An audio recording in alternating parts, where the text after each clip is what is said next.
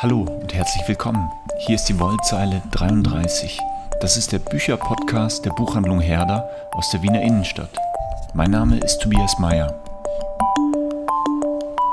Warum lassen wir es zu, dass Vermögen und Einkommen in unserem Land so ungleich verteilt sind?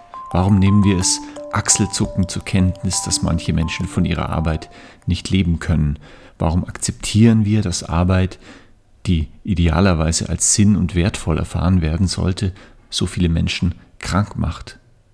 Auch wenn viele davon überzeugt sind, dass faire Bezahlung und gute Arbeitsbedingungen für alle wichtig sind, sie glauben nicht mehr daran, dass es ein funktionierendes System gibt, in dem dies möglich ist.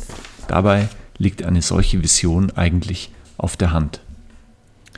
Das war ein Zitat aus dem neuen Buch von Barbara Preinsack. Es heißt Wofür wir arbeiten und ist gerade im Brandstätter Verlag erschienen. Und mit ihr spreche ich heute.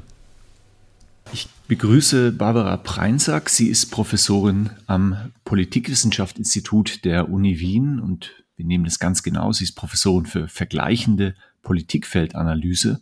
Außerdem ist sie neben vielen anderen Funktionen Vorsitzende eines wichtigen ethischen Beratungsgremiums der Europäischen Kommission. Und jetzt hat Barbara Preinsack das Buch geschrieben, wofür wir arbeiten. Und darüber wollen wir heute sprechen. Liebe Barbara Preinsack, herzlich willkommen. Danke, lieber Herr Mayer, und vielen Dank für die Einladung. Ja, wir beginnen direkt mit dem Thema, was ist Arbeit?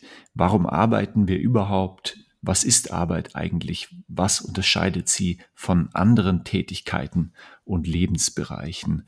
Frau Breinsack, es ist jetzt äh, Mittwoch, später Vormittag, etwa 10.30 Uhr. Haben Sie heute schon gearbeitet?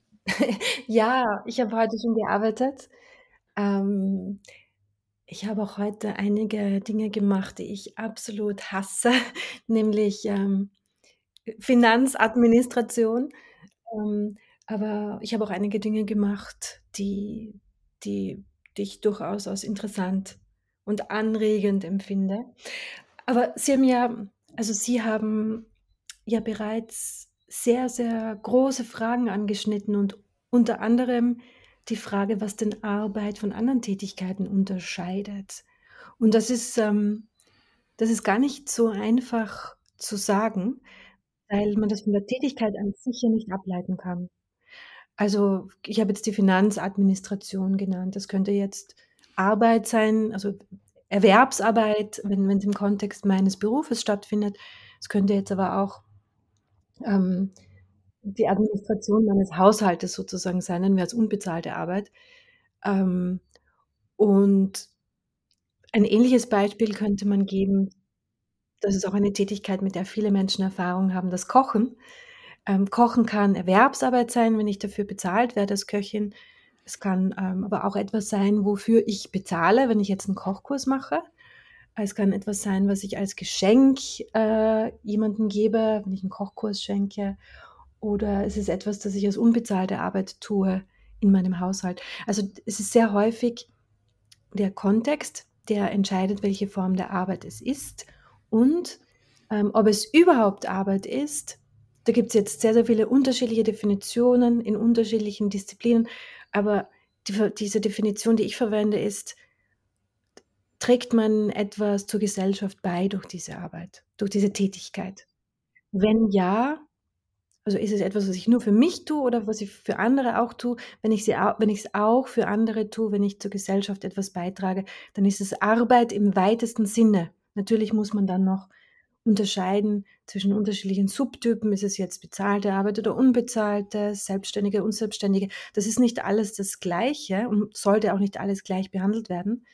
Aber es ist doch wichtig, alle diese unterschiedlichen Tätigkeiten, mit denen man einen Beitrag leistet, als Arbeit anzuerkennen.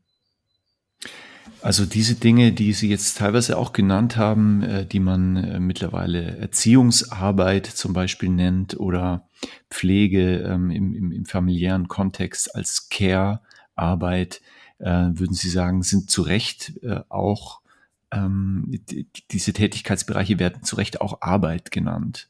Absolut. Wenn wir sie nicht als Arbeit anerkennen, dann ähm, wiederholen wir so alte, wirklich überkommene ideologische Stehsätze, wie zum Beispiel, ähm diese Person arbeitet nicht, obwohl sie vielleicht, ähm, 'n Haushalt führt und 3 Kinder, äh, erzieht und betreut und vielleicht auch noch, äh, betagte Eltern betreut. Ähm, also, diese Person mag nicht in der Erwerbsarbeit sein oder auch nur unter Anführungszeichen nur Teilzeit, aber sie arbeitet wahrscheinlich oder sehr wahrscheinlich weit mehr als, ähm, eine Person, die eine eine ruhige Erwerbsarbeit hat. Also, es ist wichtig, das anzuerkennen, dass es unterschiedliche Formen der Arbeit gibt und dass diese auch zur Wertschöpfung beitragen. Es gibt ja glücklicherweise in den letzten Jahren vermehrt Aufmerksamkeit dafür, dass gerade die unbezahlte, ähm, Care-Arbeit, ähm, die die unser unser Gesellschaftssystem, unser Wirtschaftssystem ja überhaupt erst möglich macht. Also, ohne die unbezahlte Arbeit vieler Menschen, hauptsächlich Frauen, aber nicht nur Frauen natürlich, ähm, wird die wird unser Wirtschaftssystem ja überhaupt erst möglich gemacht.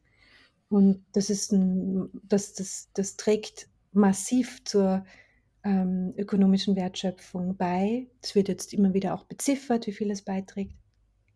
Aber ganz abgesehen davon, wie hoch das jetzt in Europa und in Indien äh, beziehungsweise in Asien ist oder in anderen Kontinenten. Es trägt also, es es hält unser unsere Welt am Laufen.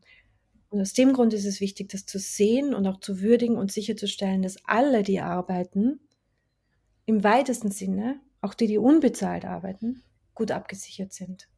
Wenn jetzt Arbeit im weiteren Sinne nicht sozusagen von der äh, von der Stechuhr der Arbeitszeit, ähm, begrenzt wird, wie ist es dann mit dieser Grunddifferenz, die vielleicht doch viele Menschen intuitiv voraussetzen, Arbeit versus Freizeit, Arbeitszeit versus, ähm, Zeit sozusagen zum Leben? Ist das eigentlich noch eine sinnvolle Unterscheidung?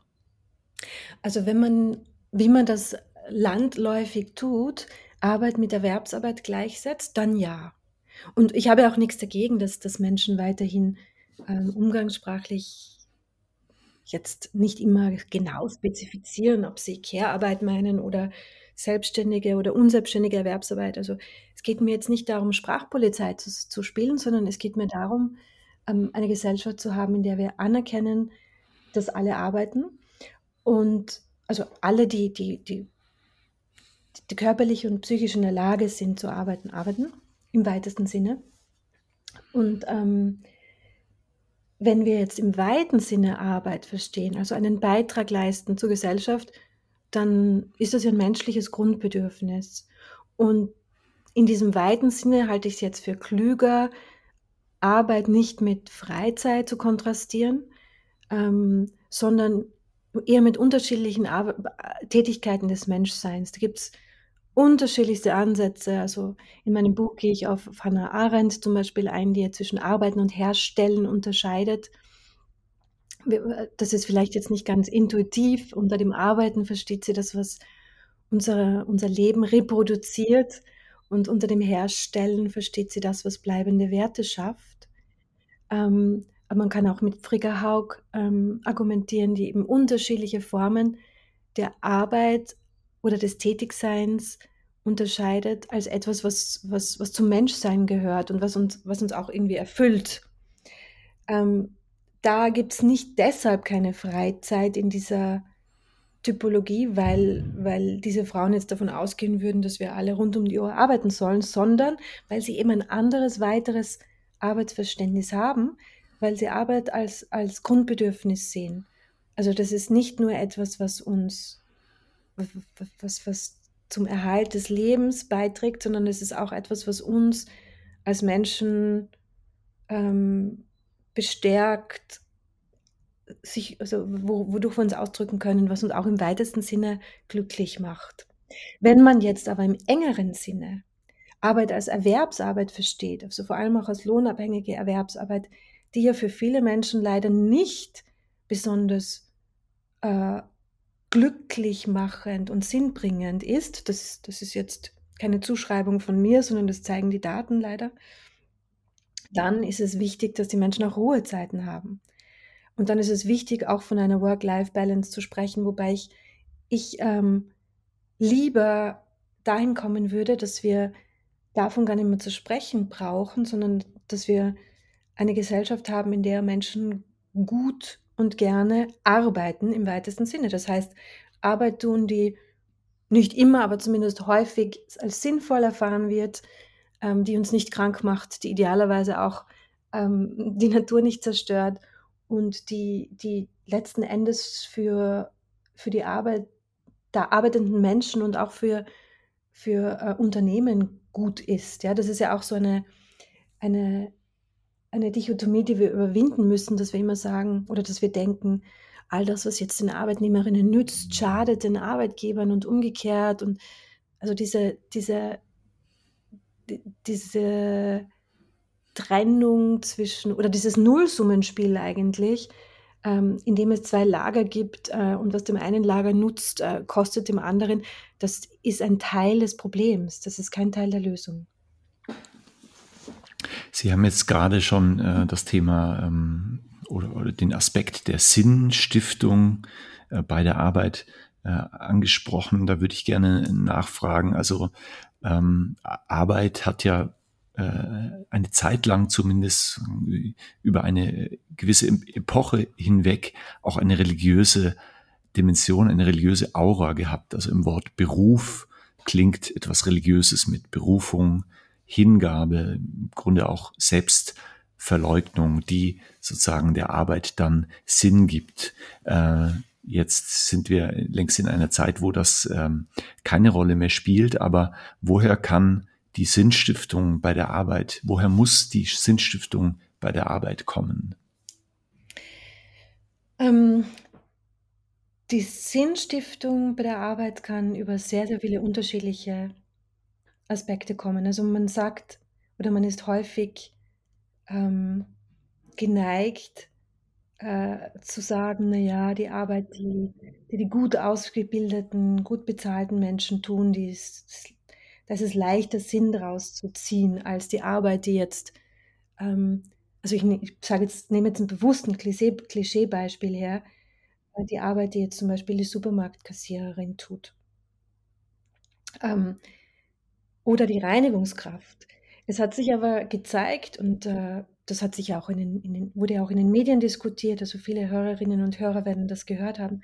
Es hat sich gezeigt, dass gerade auch in diesen Berufen, die man so gemeinhin abtut als die Berufe derer, die jetzt nicht so gut ausgebildet sind, die für wenig Geld arbeiten müssen, dass auch diese Berufe durchaus Sinn geben können, ähm, wenn man eben erkennt, warum man es tut. Also die die die diese berühmte Studie mit Reinigungskräften, wenn wenn die wissen, warum sie das tun, wenn sie zum Beispiel im Krankenhaus arbeiten oder in in einer Schule, dann ist das natürlich auch eine wichtige Arbeit wie viele andere Arbeiten. Ähm, und manchmal hakt's einfach nur daran, dass man dass dass man als als Arbeitnehmerin oder als Arbeitnehmer, ähm, einfach Dinge angeschafft bekommt, ohne ohne das größere Ganze zu sehen und ohne das Gefühl zu haben, an dem größeren Ganzen irgendwie teilhaben zu können. Wenn man das tut, dann kann Arbeit als sinnvoll erfahren werden. Wenn man jetzt die die die die Studien ansieht, sieht man ganz oben in der Rangliste der als sinnvoll erfahrenen Arbeit sind jetzt nicht die bestbezahlten Jobs übrigens, sondern sind die wirklich schweren, oft unterbezahlten Jobs, nämlich in der äh, in der Arbeit mit anderen Menschen, also Pädagoginnen, Pflegerinnen, Sozialarbeiter. Das sind die, die ihre Arbeit als am sinnvollsten erfahren. Also, das das ist auch wichtig zu sagen, weil sinnvoll ist nicht immer leicht also, ist nicht immer korreliert sozusagen nicht immer mit leicht und macht Freude. Ähm, aber Sinn ist ist ganz, ganz wichtig. Also, kurz gesagt, um das noch mal kurz zusammenzufassen, man kann fast jede Arbeit als sinnvoll, ähm, erfahren, wenn man das Gefühl hat also, wenn man das größere Ganze sehen kann und auch daran teilhaben darf. Deswegen ist ja die Teilhabe am Arbeitsplatz auch so wichtig. Wo man jetzt wenig Sinn erkennen kann, und das sagen mir die Unternehmer, ähm, aus eigener Leidenserfahrung, also, wenn man jetzt zum Beispiel Plastikprodukte produziert, ähm, gibt's wird's immer schwieriger, gerade auch junge Menschen zu finden, die diese Arbeit tun wollen. wenn man genug bezahlt und ähm, wenn man vier Tage Woche anbietet, wird man trotzdem Arbeitskräfte finden, natürlich. Aber es gibt schon gerade unter den Jungen eine, eine Wanderung von den, ähm, von den, ich nenne es jetzt mal, schädlichen Tätigkeiten, also schädlich für andere Menschen und schädlich für die Umwelt und äh, hin zu denen, die, die als sinnhaft erfahren werden können. Das ist jetzt keine, Mas keine Massenabwanderung, aber man, man spürt es doch. Also es ist schwieriger für jene, die, die, ähm, die Tätigkeiten anbieten, die, die eben schädlich sind für Menschen und für, für die Umwelt. Mhm. Vielleicht schauen wir noch ähm, auf diese Bereiche, die, äh, die sich ändern müssen. Also Sie, Sie machen ja eine Reihe von Vorschlägen in Ihrem Buch. Sie schreiben unter anderem, also plakativ, Work isn't working, Arbeit funktioniert nicht in Ihrer Situationsanalyse. Wenn Sie das nochmal auf den Punkt bringen müssten, warum funktioniert Arbeit in unserer Gesellschaft heute eigentlich nicht? Wo ist da das oder die Hauptprobleme?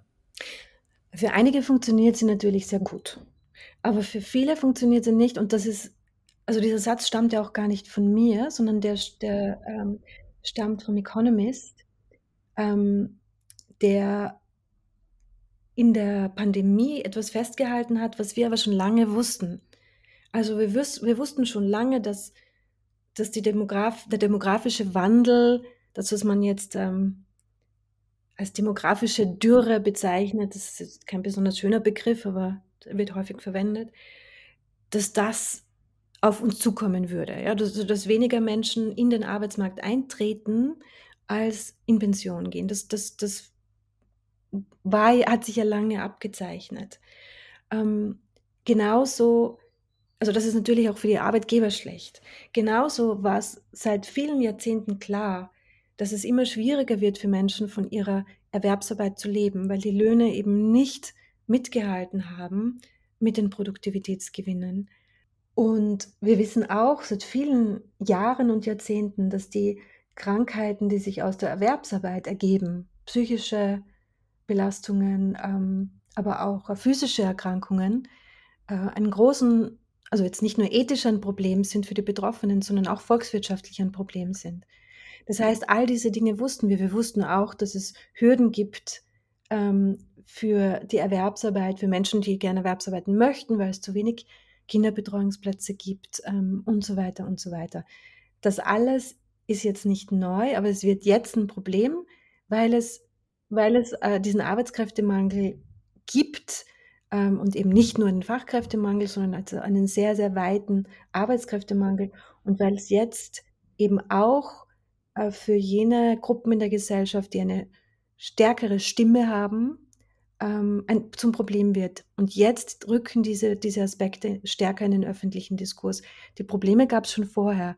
Also das Work isn't working hat auch viele, ich meine jetzt nicht nur die Arbeitnehmerinnen, ich meine auch kleinere Unternehmen, mittlere Unternehmen, ähm, die unter diesen strukturellen Problemen leiden und gelitten haben,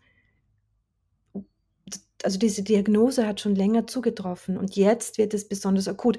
Etwas, muss ich dazu sagen, etwas, wodurch sich die Lage zugespitzt hat, was nicht ähm, vorauszusehen war, ähm, war natürlich die, äh, die Entwicklung der äh, Wohnungs-, äh, der, der, Lebenshaltungskosten, ähm, der Energiepreise, die jetzt auch für viele erwerbsarbeitende Menschen dazu führen, dass sie ähm, entweder ihre Rechnungen nicht mehr bezahlen können oder sich äh, zu Recht davor fürchten, dass sie es irgendwann nicht mehr bezahlen können. Das trägt schon auch dazu bei, dass sich die Situation zuspitzt und, ähm, und dieser Satz Work isn't working, also Arbeit funktioniert nicht, jetzt noch, noch auf mehr Menschen zutrifft, als das davor schon der Fall war. Und das ist schon auch etwas, was so nicht vorherzusehen war. Neben vielen anderen Dingen, die sehr wohl vorherzusehen waren, die wir aber als Gesellschaft ignoriert haben. Mm, das hört sich jetzt ein bisschen so an, als ob das Problem hauptsächlich ähm, quasi ein äh, arbeitnehmerrechtliches ist, dass es vor allem den, den, äh, sagen, den Bereich der Lohnverhandlungen und so betrifft. Aber das ist vielleicht, äh, ähm, vielleicht äh, verstehe ich Sie falsch oder vielleicht ist das zu kurz gegriffen. Nein, also das, das, das wollte ich gar nicht sagen. Natürlich gibt es Bereiche, wo die Entlohnung, wo es mit der Entlohnung im Argen liegt. Ja, also das, das steht, glaube ich, außer, außer Zweifel. Aber das Problem liegt, oder die Ursachen dafür, für diese Diagnose Work isn't working, liegen viel tiefer. Wenn man sich ansieht, warum in Österreich rund eine Million Arbeitnehmerinnen und Arbeitnehmer sich nicht vorstellen können, bis zur Pensionierung in ihrem Job zu verbleiben und, oder unter den gegebenen Umständen weiterzuarbeiten, dann sind die Probleme vielfältig. Es ist, wir haben in den letzten Jahren eine Intensivierung der Arbeit erfahren. Also ein, eine, eine Vollzeit-Arbeitskraft macht heute mehr in den meisten Branchen, als sie noch vor fünf oder zehn Jahren gemacht hat. Ähm, der Technologieeinsatz ist nicht der einzige Grund für die Produktivitätsgewinne, sondern auch, dass Menschen einfach mehr Aufgaben haben, mehr Stress. Es hat sich auch die Freizeit intensiviert. Ähm, also Menschen haben weniger Zeit, weniger Erholungsphasen, werden häufiger krank, beziehungsweise ähm, dadurch, dass auch in einigen Branchen Arbeitskräftemangel herrscht, steigt der Druck auf die, die noch verbleiben, viel mehr. Gleichzeitig steigt aber natürlich auch der Druck auf, auf die Unternehmen. Ähm, der Arbeitskräftemangel ist ein, ein, ein großes Problem für viele. Und es gibt ja viele Unternehmen, die ähm, durchaus ihre, ihre, ihre Mitarbeiterinnen und Mitarbeiter fair behandeln und gut bezahlen möchten und die trotzdem Probleme haben. Ähm, also die Ursachen liegen tiefer, die liegen in, sehr häufig in so bestimmten ein, eingefahrenen Praktiken, ähm, die, die vielleicht, wenn man es sehr kurz fasst, als mangelnde Flexibilität zusammengefasst werden können. Ähm, also, dass man Dinge so macht, weil man sie immer schon gemacht hat. Und man sieht dass wenn man je nach Branche, je nach, nach Beruf, je nach Unternehmen oder Organisation, wenn man im Rahmen des Möglichen ähm, etwas mehr Flexibilität schafft, dass die Menschen etwas selbstbestimmter arbeiten können, ähm, dort, wo es möglich ist, auch darüber mitbestimmen können, wann und wo sie arbeiten. Dort, wo es nicht möglich ist, muss man das auf andere Weise lösen. Ähm, dann ist schon viel getan. Ein anderer wichtiger Punkt ist das Betriebsklima. Also ich höre jetzt immer wieder auch von, von, von Unternehmensberatern und Beraterinnen, dass jene Firmen, die Schwierigkeiten haben zu rekrutieren, auch oft die sind, wo sich die die Arbeitskräfte, die sich ja jetzt aussuchen können, wo sie arbeiten, äh, informieren sich vorab und hören, dass das Betriebsklima dort schlecht ist oder dass, dass es andere Probleme gibt. Und diese Unternehmen, also ich will jetzt damit nicht sagen, dass alle Unternehmen, die Schwierigkeiten haben zu rekrutieren, schlechtes Betriebsklima Klima haben, aber diese Dinge kommen jetzt einfach ähm, stärker, die werden jetzt stärker wirksam, weil jetzt viel mehr Entscheidungs- und Verhandlungsmacht auf der Seite der Arbeitnehmerinnen liegt und die sich eben jetzt aussuchen können. Und wenn, wenn ich höre, dass ähm, eine Firma mir die Vier-Tage-Woche anbietet und fair bezahlt und ein gutes Betriebsklima hat und die andere Firma macht das nicht, dann ist es relativ klar, wo die Menschen dann hingehen. Also die, die, die, die Ursachen sind durchaus ähm, unterschiedliche und die Situation, wie sie jetzt ist, ist für Arbeitnehmerinnen und Arbeitgeberinnen schlecht. Vielleicht kommen wir zu den Utopien. Sie ähm, sprechen ja in Ihrem Buch von Gebrauchsanleitungen für Utopien und Teilaspekte haben Sie jetzt natürlich schon genannt. Was wir am Anfang besprochen haben, ähm, gehört sicher auch dazu. Also die Ausweitung des Arbeitsbegriffs, die Wertschätzung von verschiedensten äh, Formen von Arbeit, die äh, bislang äh, im Grunde noch gar nicht als Arbeit gesehen oder gar wertgeschätzt werden. Ähm, aber welche Utopien sind es darüber hinaus, die Sie im Blick haben? Können Sie dazu noch was sagen, Frau Preinsack? Also die, der Vorschlag, den ich mache, ich würde ihn jetzt vielleicht im, im, im, im Duktus des Rüdger Brechmanns als ähm, realistische Utopie sehen, also etwas, was mit meinen Augen überfällig ist, ist, dass wir uns ähm, überlegen, was heute eine gute soziale Sicherung bedeutet, also was ein gutes Fundament einer sozialen, eines Systems sozialer Sicherheit sein kann.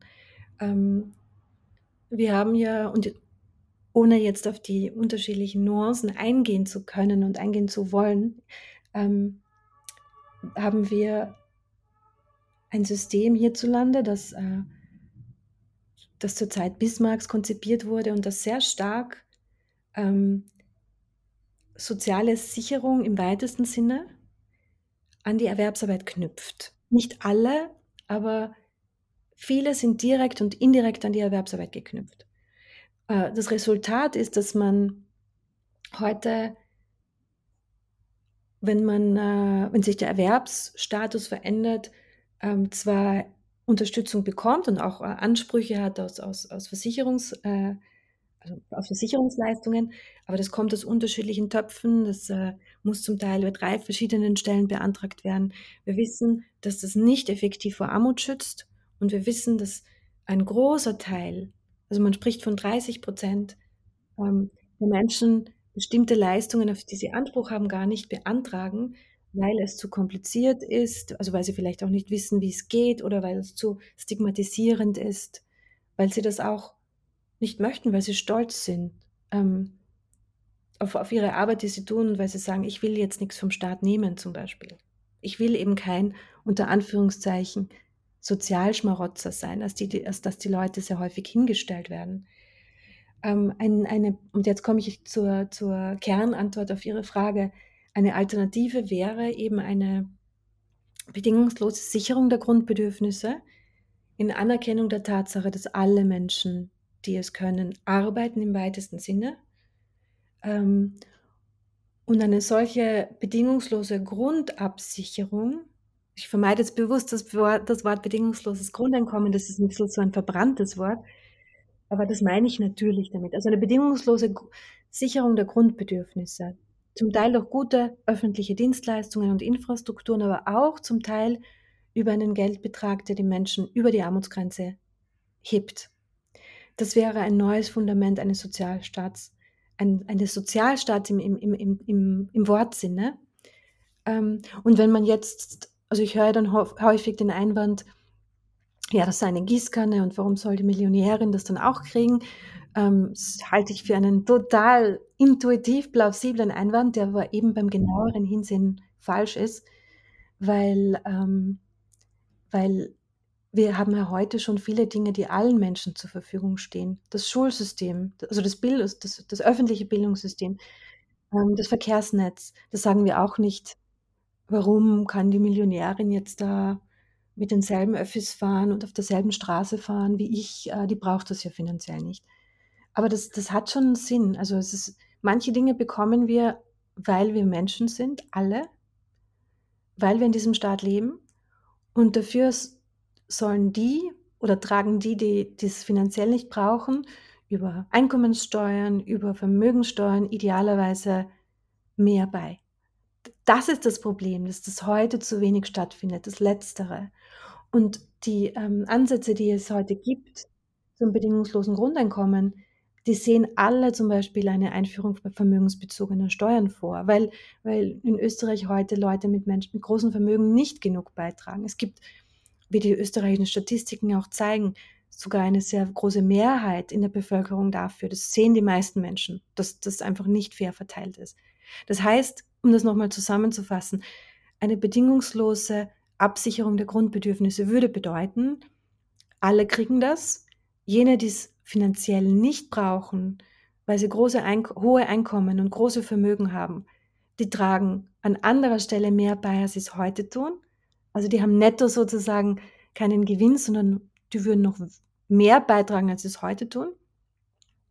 Ähm, und ein solches Fundament, also eine solche bedingungslose Absicherung der Grundbedürfnisse wäre ein Fundament, auf dem gute Arbeit besser möglich wird weil dann die Leute, die heute in einer Erwerbsarbeit sind, die sie unglücklich macht und die sie auch schlecht tun, weil sie, weil sie eben unglücklich sind, in eine Erwerbsarbeit gehen können, die sie gerne tun, weil man sich das Umschulen leisten kann, das Umschulen lassen. Das kann man heute, wenn es Förderungen gibt, aber viele Menschen sind auf das Einkommen aus der Erwerbsarbeit angewiesen, die können sich nicht einfach umorientieren. Das heißt, ein solches Grundeinkommen wäre nicht das Ende der Arbeitsgesellschaft, sondern das wäre ein Fundament der Absicherung, die gute Erwerbsarbeit und andere Arbeit möglich macht. Und ein letzter Satz noch dazu. die, die Experimente und Studien zeigen, dass das eine plausible, ein plausibles Szenario ist. Die wenigsten Menschen sagen, sie würden mit einem bedingungslosen Grundeinkommen aus der Erwerbsarbeit aussteigen. Es glauben nur viele, dass alle anderen aussteigen würden. Sie selbst natürlich nicht. Hat dieses ganze Thema des bedingungslosen Grundeinkommens eigentlich auch eine Auswirkung, ein, ein Aspekt für ähm, für diese Problematik der Vereinbarkeit von Familie und Beruf. Das würde mich noch interessieren. Ähm, also das, was, was immer wieder diskutiert wird, jetzt in letzter Zeit erst wieder durch dieses, durch dieses Teilzeitthema. So viele Frauen sind nur in Anführungszeichen in Teilzeit beschäftigt. Ähm, ja, hat das da auch ein, hat es da auch eine Auswirkung darauf? Ja, also die, ob es eine Auswirkung darauf hat in Österreich, das kann man natürlich jetzt nicht ähm, abschließend beantworten, weil, einfach weil wir kein Grundeinkommen haben. Ähm, aber wir können bestimmte Schlüsse ziehen aus Experimenten und Studien mit bedingungslosen Geldzahlungen, die es äh, in bestimmten Ländern und Kontexten gibt. Also darauf beziehe ich mich jetzt. Und ähm, da kann man sagen, es würde kein, also es ist sehr unwahrscheinlich, dass die Leute weniger Erwerbsarbeiten ist extrem unwahrscheinlich. Es ist sehr wahrscheinlich, dass Menschen ähm, mehr Erwerbsarbeiten, weil sie dann eben die Erwerbsarbeit tun, die sie gerne tun. Und es werden alle Menschen, auch die, die heute unbezahlt arbeiten, gut abgesichert. Also die, die äh, Familienpflege, äh, in der die Personen, die diese Pflege tun, selbst dann armutsbetroffen sind oder armutsgefährdet sind, das wäre vorbei. Also es gäbe ja dann einen Sockel, unter den niemand mehr fallen kann. Und da sage ich jetzt gleich dazu, hier gibt es einen Einwand, der, den ich für sehr relevant und wichtig halte, nämlich die, die Sorge, dass ein, eine bedingungslose Absicherung sowas wie eine Herdprämie werden könnte. Also, dass man dann sagt, ähm, Frau oder, oder, oder, oder, also es sind ja alle Geschlechter davon betroffen, aber hauptsächlich Frauen, ähm, Frau, jetzt tust du, also jetzt hast eh ein Grundeinkommen, jetzt ähm, äh, bleib zu Hause sozusagen und, und kümmere dich und reg dich nicht auf. Das ist jetzt wahrscheinlich derzeit, in der derzeitigen Situation wenig, weniger ähm, die Gefahr, weil wir eben Arbeitskräftemangel haben und weil die, die ähm, Arbeitgeber viel dafür tun, um, um, um auch die Arbeit für die Arbeitskräfte attraktiv zu machen. Aber es gab ja auch andere Zeiten, in denen man Frauen gesagt hat, den Mann, dein Mann verdient ja eh, warum nimmst du einem anderen Mann den Arbeitsplatz weg? Ja, das ist also direkter Ausfluss des strukturellen äh, Sexismus hier in diesem Land. Und das ist natürlich ein wichtiger Einwand. Man muss, man muss sicherstellen, dass das Grundeinkommen bei niemandem dazu dient, ähm, dass gesagt werden kann, jetzt ist dein, dein Job verloren gegangen wegen der Automatisierung oder du kannst äh, keine Vollzeitarbeit machen, weil du keine Kinderbetreuung hast, jetzt gib eine Ruhe, du hast eh ein Grundeinkommen. Ähm, ich glaube aber, also zwei Punkte dazu. Nummer eins, diesen strukturellen Sexismus gibt es ja heute schon. Und in der Summe würde eine, ein Grundeinkommen die Situation gerade auch von Frauen verbessern, weil sie ja nicht mehr ähm, armutsgefährdet wären. In der Summe wäre das eine Verbesserung. Und das Zweite wäre, dass man selbstverständlich trotzdem mit anderen Politikinstrumenten ähm, jene Bevölkerungsgruppen unterstützen muss, weiterhin, ähm, die äh, Erwerbsarbeiten können und möchten und Barrieren haben, weil sie zum Beispiel nach ähm, Elternkarenzen ähm, wieder eintreten oder weil sie älter sind und äh, Schwierigkeiten haben, einen Job zu finden. Also all diese Unterstützungen für Menschen in die Erwerbsarbeit zu kommen, wären ja nicht weg mit einem Grundeinkommen. Die gäbe es nach wie vor. Nur würde das AMS dann eben nicht mehr strafen und sanktionieren, sondern die würden dann wirklich vermitteln, ähm, umschulen und so weiter und so weiter. Das heißt, in der Summe würde es der, würde es, weil es Menschen mehr Selbstbestimmung und Freiheit gibt, würde es natürlich auch einer besseren Vereinbarkeit von unterschiedlichen Lebensaspekten zuträglich sein. Das muss jetzt nicht nur die Familie sein. Ich, es ist völlig legitim, dass auch eine Person, die ähm, keine Familie hat, in dem, in dem engeren Sinne, ähm, auch gerne Zeit haben möchte für Dinge, die, die ihr wichtig sind. Also eine bessere Vereinbarkeit unterschiedlicher Aspekte des Lebens wäre mit so einer bedingungslosen Absicherung der Grundbedürfnisse äh, sicher gegeben. Liebe Frau Preinsack, ein spannendes Thema. Wir sind äh, thematisch, inhaltlich noch lange nicht am Ende. Man könnte noch vieles fragen, aber mit der Zeit sind wir am Ende. Ähm, ich danke Ihnen sehr herzlich für das unterhaltsame und schöne Gespräch. Ich nenne noch mal das Buch, das Sie geschrieben haben, Wofür wir arbeiten, heißt der einfache Titel beim Brandstätter Verlag erschienen. Es hat ungefähr 140 Seiten und kostet 20 Euro. Liebe Frau Preinsack, herzlichen Dank. Vielen Dank für die Einladung und alles Gute.